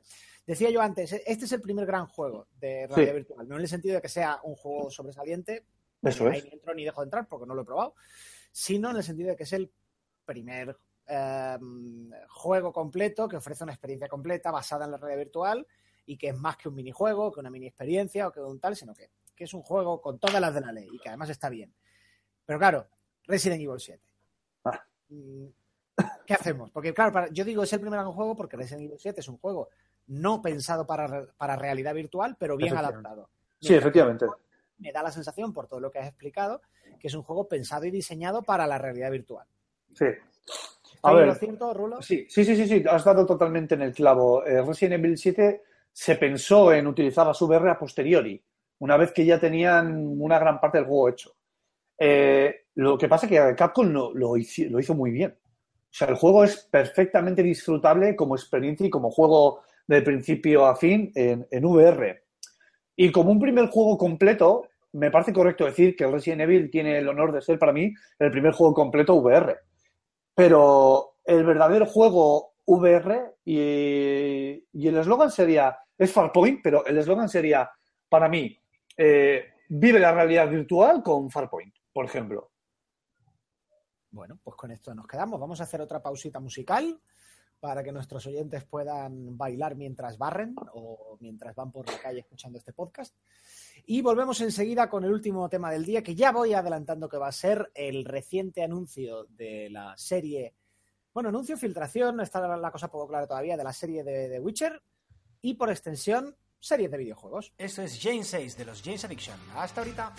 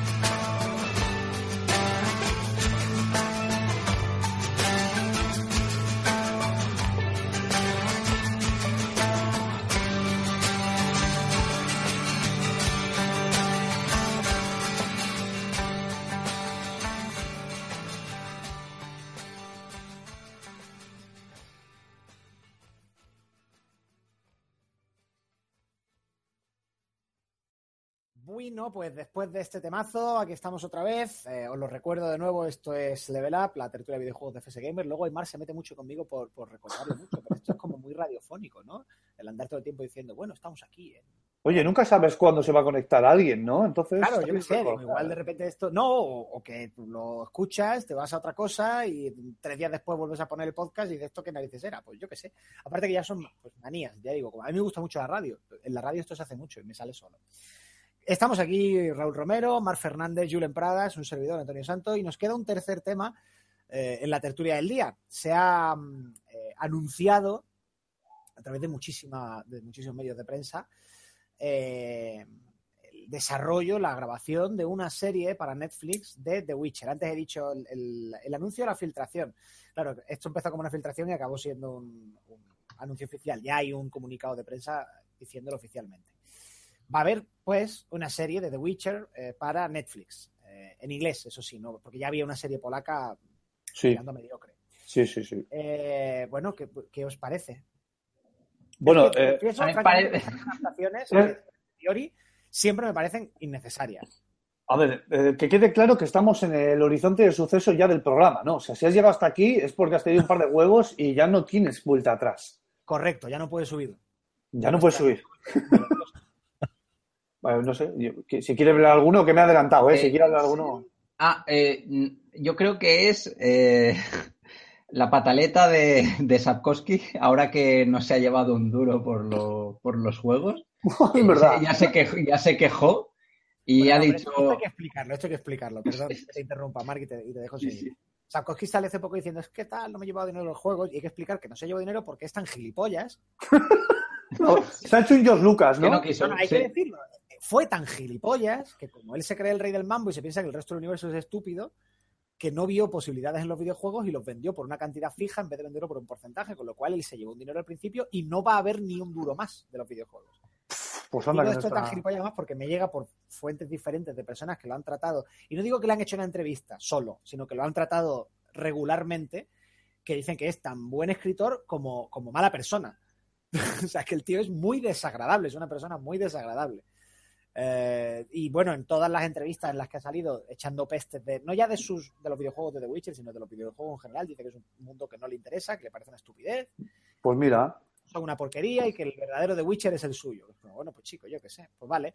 Por otro lado, no se ha llevado dinero directamente en los juegos, pero no nos engañemos. Al Witcher no lo conocía nadie fuera de Polonia antes de que salieran los juegos. Efectivamente. Bueno, nadie no, pero, pero una saga de fantasía menor, poco conocida, comparado con las grandes, y ahora es una de las más importantes. Entonces, yo este rollo de Sapkowski de despreciar los videojuegos me parece de, de ser, pues eso, un imbécil. ya está, ya me he quedado tranquilo.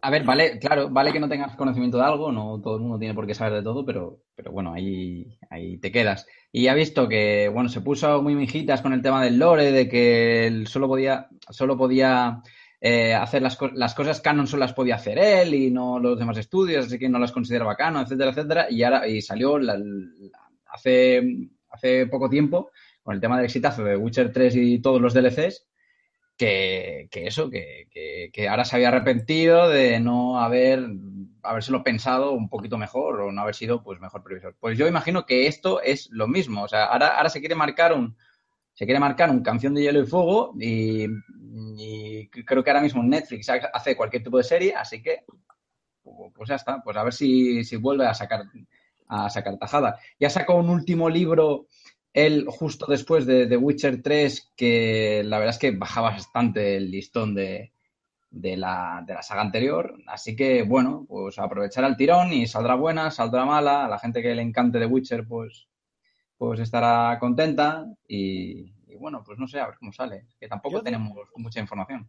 a mí me da lo, de- lo que decía antes, la sensación de que, si bien seguro que. O sea, pinta interesante, ¿eh? Y eh, si tuviera tiempo para ver series, probablemente vería algún capítulo. Pero así a priori, es que estamos en un momento con tanta adaptación y tal que da, da como un poco de pereza, ¿no? Parece un poco innecesario. Y claro, esto lo digo sabiendo que el propio juego de Witcher ya era una adaptación. Pero claro, es que queda feo a posteriori decir para qué hacer una adaptación cuando ha sido tan bueno el juego. Pero a priori es, joder, pues caramba, vamos a sacar contenido original, ¿no? Que nada más que estamos sacando adaptaciones de no sé qué, remakes de no sé cuántos, reboots de no sé qué es. No sé. No- Sí, la verdad que- No hay, de verdad, no hay nadie con ideas para una serie de fantasía sin necesidad de sacar un- una licencia que ya existe. Ya es que las, las series, casi todas las Se van series a la mierda. Sí, no, y que son, y que son basadas en libros, muchas de ellas. Y, y, por ejemplo, no sé, me viene a la mente las crónicas de Shannara, o me viene, por ejemplo, La Espada de la Verdad. ¡Uh, qué buena era esa! Claro, todos basados en, en libros y demás, es verdad, ¿eh? Ahora que lo dices, es, para dar una vuelta. yo creo que es también pisar sobre seguro. pero- Claro, claro, pero por eso es. La serie American Gods de la novela de Neil Gaiman, que a mí me encanta el libro y me encanta Neil Gaiman. Fantástico, ¿eh? Si puedo, me la veo. Pero por otro lado, dices tú, no te digo ya, el mismo Neil Gaiman, ¿no tendrá Neil Gaiman alguna idea original? Seguro, por ahí, en un armario, para hacer una serie de cero. Para que no me vuelvan a contar una historia que ya me han contado. Sí, sí, sí, efectivamente, que le digan, oye, en vez de escribir un libro, nos escribes un guion y empezamos. Sí, o, o un tratamiento, simplemente. Un tratamiento es una presentación de una idea para que luego yo, un guionista, te la desarrolle. No sé, a lo mejor si te interesa la obra de Neil Gaiman, pues puedes ir y decirle, oye, en vez de coger tal cosa, pues, ¿por qué no me haces una idea original? Hombre, yo espero que hagan algo potable, que no hagan un- una serie para teenagers en los que el amor eh, romántico sea el, el eje central, pero que hagan una especie de juego de tronos, pero con The Witcher ya sería la hostia, ya. Mira, ahora, ahora que lo has dicho, yo, yo iba a apuntar eso. Eh, yo no tengo dudas de que van a hacer una pedazo de serie brutal, porque creo que para Netflix es la manera de combatir a Juego de Tronos de HBO. Ahora que se O sea, han va a ser el, ahora va a que ser se han el anun- Juego de Tronos de Netflix. ahora que se han anunciado los cinco spin-off, ¿no? De Juego de Tronos. Sí, no, pero yo, yo creo que sí. Yo, y no yo- tengo yo creo dudas, que ¿eh? está, a meter yo creo que pasta. está años luz, ¿eh? ¿Extraños Luz el qué? Eh, O sea, que yo creo que, que llega, que llega, que si viene a combatir eh, Juego de Tronos y demás, yo creo que llega bastante tarde. Y yo no sé si, si Netflix es la eh, consi- va- puede conseguir sacar una serie de, de- de- de esas proporciones. Porque sé que ti- tiene series buenas y demás, pero, pero no sé si a ese nivel. De tema de temas fantásticos, ¿eh? Me, Yo creo que me- es un me refiero. ¿Eh? porque Juego de Tronos es un culebrón eh, épico. Un culebrón de fantasía épica. Eh, y, digo lo de culebrón muy aposta. Mucho, mucho cliffhanger, mucha complicación innecesaria, mucho este estaba muerto pero ahora vuelve y esto todos se acuestan y este no sé cuándo y no sé qué. Y, y The Witcher es otro género diferente. Es fantasía sucia, pero es más fantasía heroica que fantasía épica. Eh, ¿Por qué digo la diferencia? En The Witcher así a priori no vas a ver dos ejércitos peleando. O sea, es la aventura de un señor, no son naciones en un gran conflicto que implica todo el continente. Hay una bronca en- que implica todo el continente en The Witcher, pero al final es la aventura de un señor. Sí, Yo yo, ahí estoy muy de acuerdo contigo. Sí, sí, sí, sí. Yo creo que en Juego de Tronos al final eh, te- hablan de demasiado. O sea, te expanden mucho, hay demasiadas casas. eh, no sé, al final es lo ves tan vasto que, que, que, que a veces te acaba hasta liando.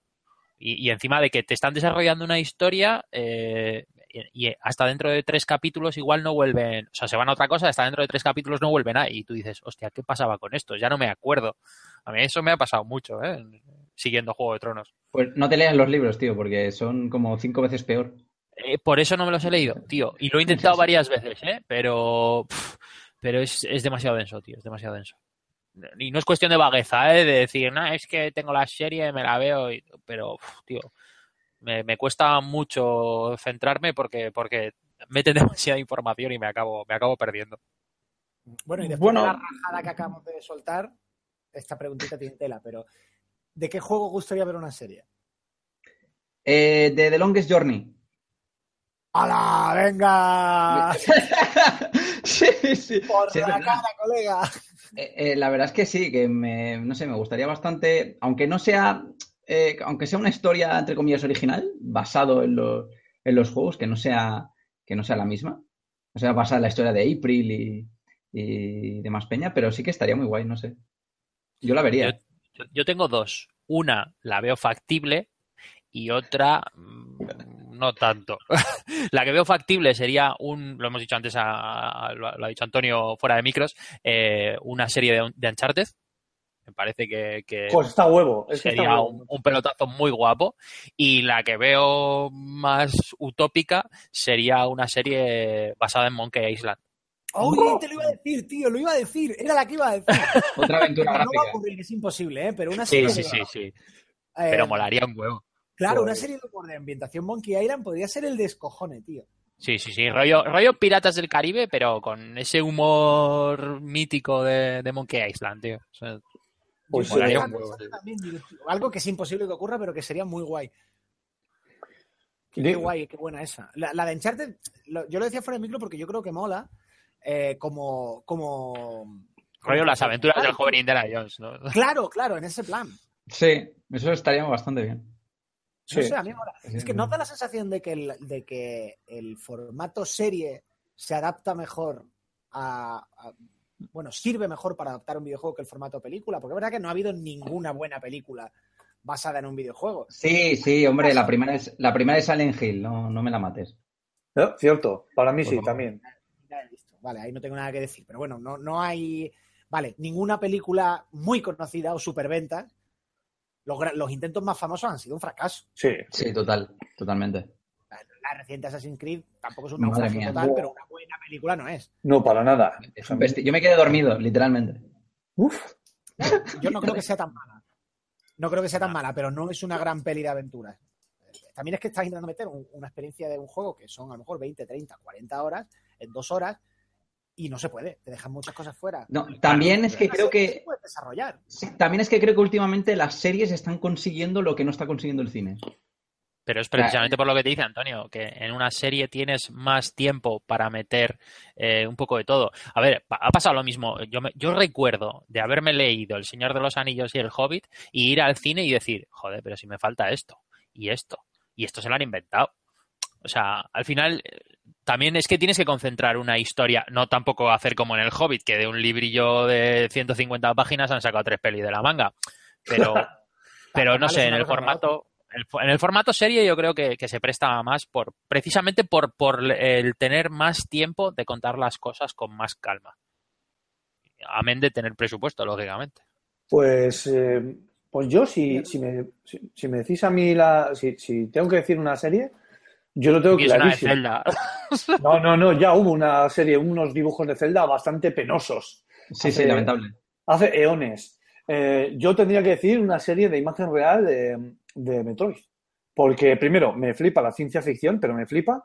Y después es que no se ha indagado nada en, en las motivaciones de la protagonista. Solo el Metroid Other M tocó un poco esto y, y lo de- ni lo desarrolló Nintendo.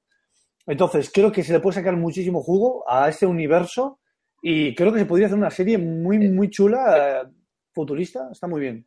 Oye, no está Pero tú, sabes que tú sabes qué pasa, que yo no estaría de- no estoy de acuerdo por una razón.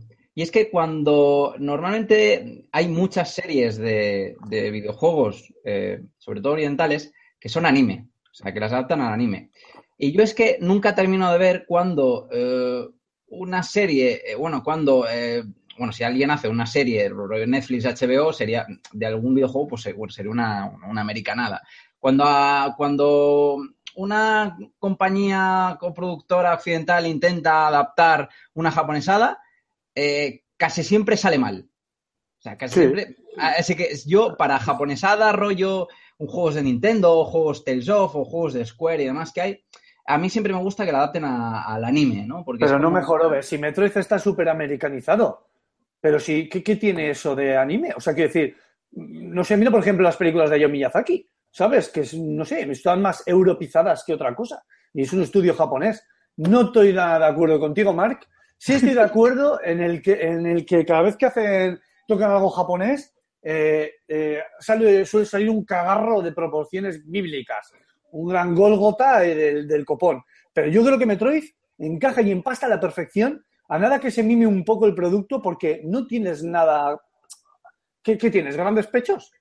O sea, no, no, no sé cómo decirte. ¿Que va la tía con un traje pegado? Hay un o sea, yo creo que se puede hacer cosas, que se puede hacer muy potable, pero tienes que tener un poco de mimo.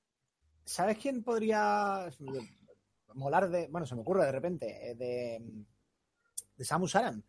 La, no sé si alguno ha visto algún capítulo de Glee. Sí, la rubia No. cheerleader, dices. Creo que se llama Diane, no sé qué. Diane. eh, Pues fíjate que yo estaba pensando. el personaje era Yo- Queen. Sí, creo que es la cheerleader. Bueno, no sé. Eh, La Fíjate que, Diana Agrón. Eso. Eso. pues sí, la verdad que, que la verdad que así rubita con la coleta queda, queda muy bien. Yo había pensado en Brie Larson, pero como ya tiene el papel de Capitán Marvel, pues igual no. Mira, no, no, la de, la de Metroid está bien tirada, esa me gusta. Sí, la verdad que estaría, estaría muy bien. O sea, fíjate, o sea, todo lo que tiene, los piratas espaciales, el pasado de la protagonista, eh, la incógnita del traje, eh, cómo se hace cazar recompensas. Ahí tienes la primera temporada, ya te la he hecho yo. ¿Cómo llega a ser cazar recompensas? Bueno, y es Tiffy, que también no se está Claro. haciendo tanto. Está muy de moda como la, la- O bien el género superhéroes, todo lo de Marvel, evidentemente, o género fantasía. Y, Hombre, no tienes de en- Ahora, ahora en Netflix tienes unas cuantas. Tienes eh, The Spans, tienes Killjoy, muy recomendable, por cierto. Tienes alguna otra, 3%, creo que es otra de las series, no sé. Hay unas cuantas que, que tocan el género de ciencia ficción, pero sí que es verdad que el género predominante es ese, ¿no? Fantasía medieval y demás, es lo que más hay. Sí, sí. Pues alguna, alguna más que se os venga así a la cabeza. De Puyo Puyo Tetris podrían hacer una serie.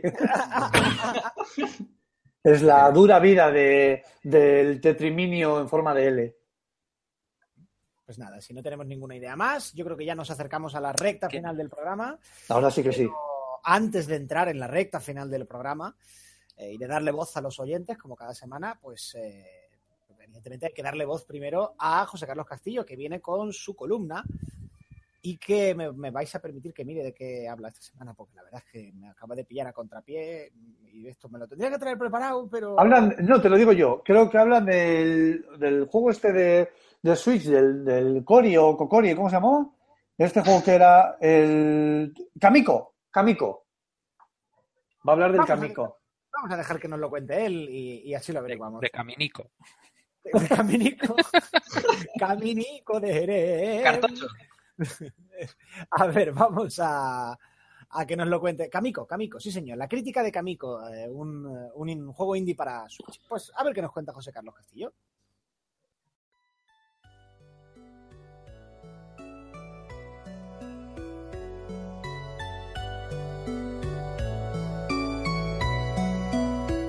Con Kamiko, Skidmore se matricula en la producción de juegos concisos, aunque entretenidos. Demasiado en ambos casos, lo que siempre nos deja con ganas de más y la profunda desazón del ¿qué hubiera pasado si? Lanzado hará cosa de un mes en la eShop japonesa de Nintendo Switch, el título de Marras aterriza en Occidente por unos módicos 4,99 euros.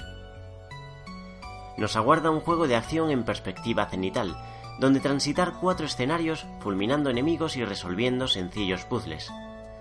La premisa sabe a excusa, pero en menos de lo que canta un gallo os veréis repartiendo estopa sin que importe nada más. El objetivo de cada nivel es hallar el acceso al siguiente, alcanzando varias puertas ceremoniales. Daremos así con pasajes ocultos, pero también interruptores que activar moviendo bloques de piedra o portando esferas de una punta a otra del escenario. La gracia del asunto es que perdemos el ítem de turno si algún enemigo nos roza durante la travesía. Además, las hordas se regeneran automáticamente a no ser que dejemos a un par de esbirros con vida, lo que arroja cierto componente estratégico. Tranquilos quienes huyáis de los retos, que Kamiko es una experiencia muy accesible. Las sacerdotisas protagonistas cuentan con un ataque estándar y otro especial, al que recurriréis en contadas ocasiones por lo inocente de los adversarios. Esto aplica también a los jefes que aguardan entre zonas, cuyo diseño recuerda irremediablemente a los ángeles de Neon Genesis Evangelion. Una pena que sus rutinas no se hayan trabajado más, cuando los combates rozarían la épica. Recorrer las cuatro fases nos llevará una hora de media con cada protagonista, lo que nos deja 180 minutos de vida útil para quien no pretenda batir su tiempo. Duración más que suficiente, considerando el precio a pagar y cómo esas tres horas te han parecido minutos. No hay mejor indicativo de que Kamiko podría haber llegado lejos a poco que le hubiesen insuflado profundidad. Empezando por el sistema de combate. No percibimos diferencia al encarar la aventura con una u otra arma, y todo se limita a machacar o mantener pulsado un botón. Con RPG, expandir los indicadores de vitalidad y magia a base de gemas se antoja buena idea, pero podrían haberse diseminado en mayor número. Escenarios más grandes, con puzzles desafiantes y jefes crípticos completarían un juego imprescindible, cuyos gráficos pixel art, encantadores diseños y melodías chiptune no admiten pegas. Todo un homenaje a los 8 bits con destellos propios de los tiempos que corren.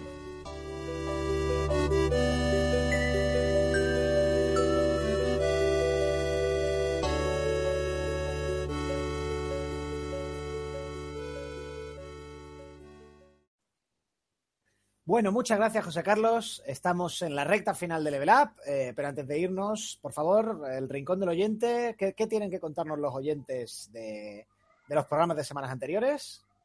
Bueno, pues tenemos algunos comentarios. Entramos primero con el señor Arquect, que nos ha dejado su tirada semanal habitual, que dice, eh, primero, Alien vs. Predator es y será siempre de Capcom, y en la única consola que salió fue Super Nintendo, y decir que dicha conversión es malísima e infame. Solo es recomendable para jugar al arcade original. Saludos. Toma, ahí cómo te quedas. Pues no sé. Eh, ni... ¿Tenéis algo que comentar al respecto? Sí, Eso No. era, sí, eh, no, eso era contestando un poco a las dudas, no sé si eran de, de Aymar o de Raúl, que estuvieron comentando acerca de, más, más que yo, sobre todo, de juegos de, de Alien vs Predator y quién tenía la Sí, Sí, sí, sí, Que la semana pasada no estuve, no quiero comentar nada. Por eso. Eh, dice, eh, dice también, ni puto Casamark, juega Prey, es un buen juego, o solo os gustan los FPS que pegan tiros a cholón, como Doom o COD. Mira, Eh, sí, ya te respondo. Ya te respondo a eso. Dice, es un juego de ir tranquilo, de disparar, de disparar cuando sea necesario, sobre todo de pasar desapercibido. Si Alien Isolation te gustó, este juego también tiene muchas probabilidades para gustarte. Amén. Sí, eh, yo dije que.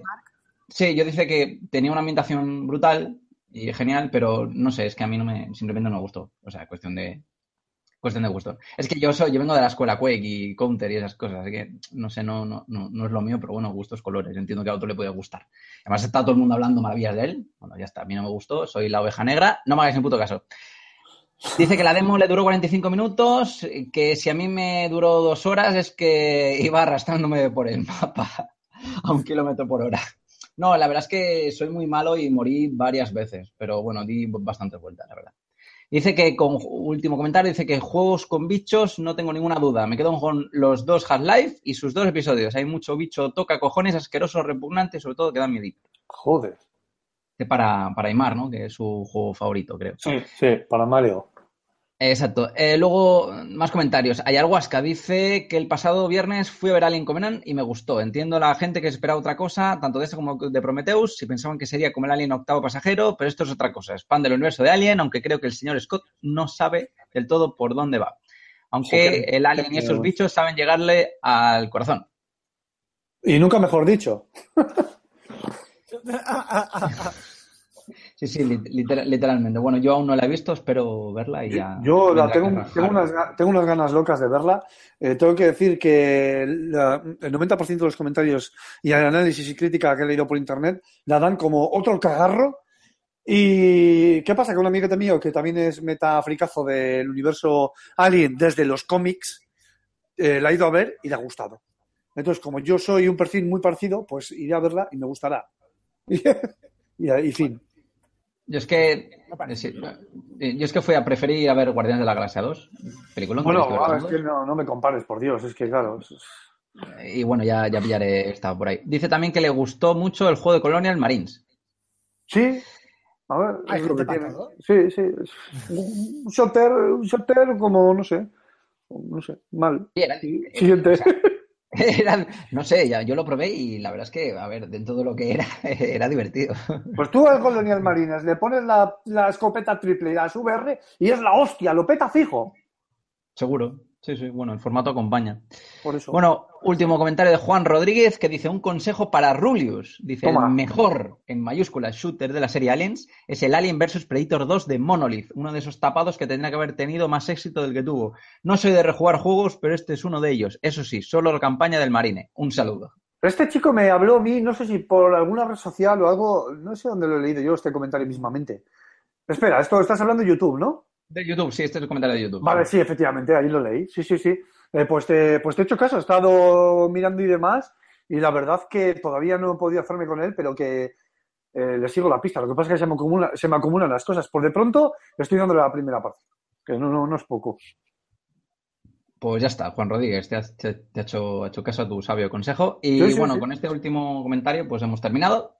Muy Animar bien. a que nos sigan dejando comentarios, rajadas, insultos, lo que sea. Nosotros los recopilamos, los resumimos y los leemos aquí en directo. Para ello es necesario saber las vías de contacto. Eh, Rulo, por favor. Pues vamos con las vías de contacto, como bien dices, eh, amigo Antonio. Revista FS Gamer y Level Up en Facebook, también estamos en Twitter, Google Plus y YouTube, donde además de darle a like tenéis y debéis dejar absolutamente todos vuestros comentarios, todas vuestras bajadas, para que nuestro querido Mark los escudriñe y haga lo que le dé la gana con ellos. También tenemos canal de Ask, que no sé qué pinta por ahí, pero bueno, podcast Level Up, eh, nos gustáis. Y no sé si, igual, oye, chicos, igual miramos en Ask, que resulta que tenemos un porrón de mensajes desde hace ni sé. En fin. Eso, eso es trabajo de Mark. Yo estoy, sí, yo estoy por, por crearme una cuenta alternativa y, no sé, preguntaros guarradas o algo. Suscribo. En fin, también tenemos canal de Telegram, este ya más movidito. FS Gamer de bolsillo, telegram.me barra FS Gamer. Y por supuesto, por supuesto, no dejéis de visitar nuestras páginas web, fsgamer.com y la página web del Fan Serious Game Festival, fanserious.gamefestival.com. Y por último, ahí va la ronda de Twitter personales, arroba Gambo23, arroba Alfonso Gómez Aje, que está malito de las tripas, ahí se joda, arroba Cormac barra baja 20, que no, que te queremos, querido Alfonso. Eh, por cierto, estoy malo yo también de las tripas y no es coña. Arroba Turulius, se me pasa por hablar. Arroba Bau barra baja Er, arroba Antonio Santo, arroba Aymar barra baja Ziquilín, arroba Jogarto y difundir la palabra del Ludus. Pues eso ha sido todo. Muchísimas gracias a todos por estar ahí. Muchas gracias también, compañeros. Esto es Level Up, la tertulia de videojuegos de FS Gamer. Muchas gracias, Mar Fernández. Eh, nada, muchas gracias. Y, ah, Rulo, ¿Eh? eh, una cosa. eh, este viernes sale Injustice 2. ¿Que sale La qué? semana que viene sale la segunda revisión de Multi Gear XRD. Y la siguiente sale Tekken 7. ¿Qué hacemos? Pues, pues, atracar algo y vamos a medias, tío. No me da. No, ¿qué coño? Si ya no es cuestión de dinero, joder, es cuestión de tiempo. Crowdfunding, ni tiempo ni dinero. Yo cada vez que cada vez que escucho a un soltero sin hijos decir que tiene poco tiempo, me da una risa por dentro. Pero qué pedazo de cabrón. Calla, calla, Antonio, eh, que me ha hundido un poco ahí en la miseria tu artículo de futuro padre ludópata. Niños, niños, futuro. Muchísimas gracias por venir también, Julen Pradas, que sé que estás muy hasta arriba. Bueno, pues la verdad que ha, ha sido un placer, como siempre. Eh, hoy se me ha hecho más cortito que de costumbre, evidentemente, porque ha sido más, más corto que, que otras veces. Y, y que de costumbre, sí, me, me iba a repetir yo mismo. Eh, y me ha pillado un poco a contrapié lo de, lo de las series. Me gustaría darle alguna vuelta más a, a esas series de videojuegos que, que, que molarían. Yo me lo voy a apuntar y ya tendremos una charlita de esto. le, dejamos el tema ahí al pie y votando a Alfonso Baimar para que lo recuperen cuando salga el primer capítulo de la serie de Witcher, pues lo volvemos a comentar. Ya nos, Eso, nos lo vemos todo y hacemos la hacemos un spoiler cast. Hecho, nos vemos la semana que viene. Raúl Romero, muchas gracias por estar una vez más en Level Up. Un verdadero no placer compartir con vosotros, pedazo de trolls que sois. Eh, no, en serio, me caéis muy bien a ratos y nos vemos la próxima. Y por mi parte, pues también muchas gracias a todos por estar ahí. Un placer y un honor, como siempre, aunque pueda venir poco al programa por mis obligaciones paternas y familiares. Pero me lo paso muy bien cuando estoy y por eso os quiero agradecer que estéis conmigo en esta tertulia y también al público que me esté escuchando esta semana. Nos oímos muy pronto, si no es conmigo, con el resto del equipo de Level Up. La semana que viene nos vemos aquí en FS Gamer en Level Up. Chao, chao, un abrazo.